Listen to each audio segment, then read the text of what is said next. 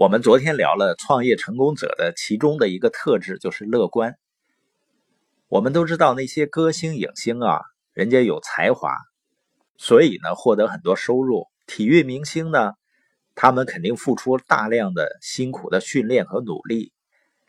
那你说那些企业家，有的时候你也觉得他并不怎么地啊，实际上就是他人格特质里面的那种乐观的精神，就使得他呢能够看到机会，而且呢愿意采取行动。你看菲尔德，这是一个一百六十年前的传奇的商业故事。那他看到商业机会呢，不管有没有依据，反正就是乐观，全身心的马上扑上。那当他萌生了这个想法以后呢，第二天他就寄了两封信出去。第一封信呢是给电报的发明人摩尔斯，说啊，你给我看看这个事儿靠不靠谱？摩尔斯一看，说我哪知道啊？但是我可以告诉你一件事儿，你把这事儿办成了，你小子就名垂青史了。你看这话说的是不是跟没说一样的？那他第二封信呢，是给美国当时的一个海军上尉。这个上尉的回信呢，还有点干货，就说啊，我们美国海军呢，刚刚搞了一次北大西洋海底的侦测，发现呢，从纽芬兰到爱尔兰，就是你选择的这一片地域呢。海底恰恰是一片高原，而且这个地方的洋流呢非常稳定，所以这是一个天造地设的铺设海底电缆的好地方。虽然没有更多的信息啊，但毕竟是给了点信心嘛。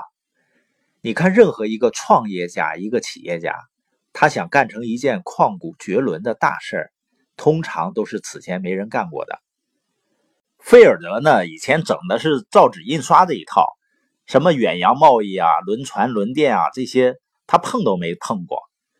那你说他懂都不懂，是不是就不能干了呢？实际上，这里面就体现出企业家整合资源的能力。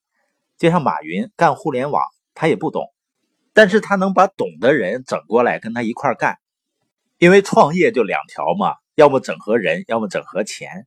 你看菲尔德呢，他不懂，他就马上去求教。那菲尔德呢，成立了一家公司，叫纽约纽芬兰伦敦电报公司，这么长的一个名。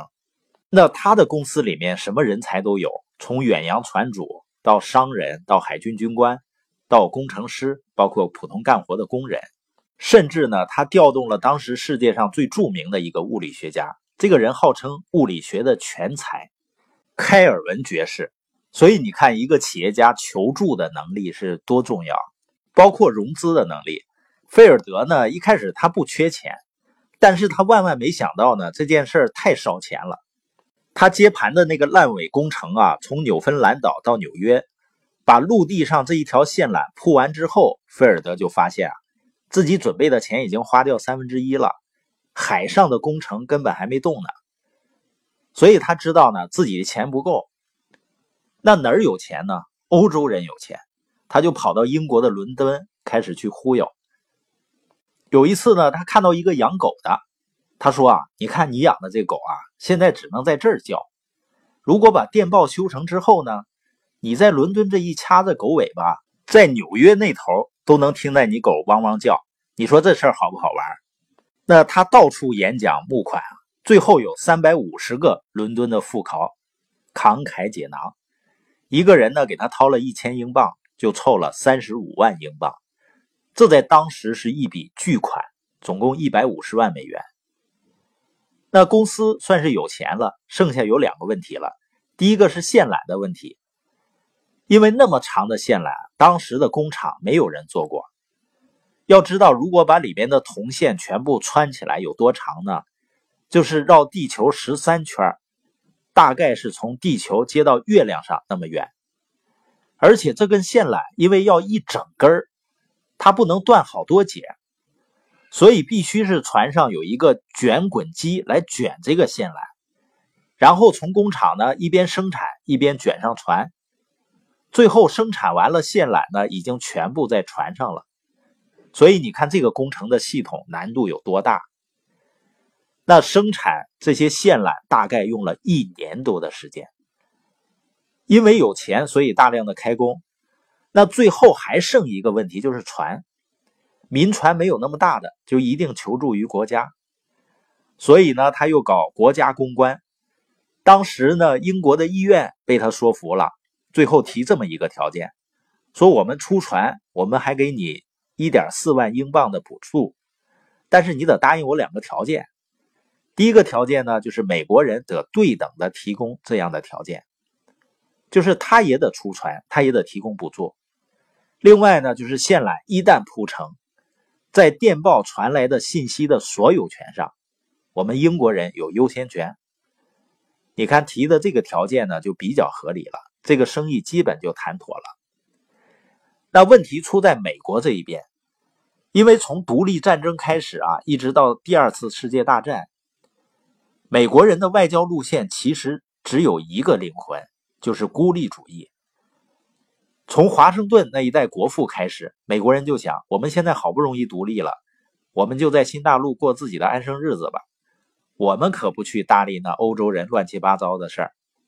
现在一听什么要建海底电缆，又要跟英国人合作，又要跟欧洲人搞一起了，很多人就不乐意了。当时国会就爆发了剧烈的争论。但这个时候你就看得出来，菲尔德这个人的游说能力、公关能力。这本书中有大量的细节描写。那最后呢，以微弱的优势通过了菲尔德的提议，美国政府也出钱出船。那说到这儿呢，我们有没有发现这些创业者有一个非常重要的特质，就是立刻行动？我遇到很多朋友啊，我问他有没有创业的想法，他说在上大学的时候就想啊，现在都快退休了，就还在想呢。很多人为什么一事无成呢？实际上就是想多了，干少了。另外一个创业者的特质呢，就整合资源。很多人一提到创业呢，就觉得自己不行。实际上，没有人是什么都行的。整合人力资源是很重要的。当然，有的人呢，他会跟你说啊，你也没成功，你凭什么让我跟你一块合作？实际上，人要真成功了，也不一定来找你了。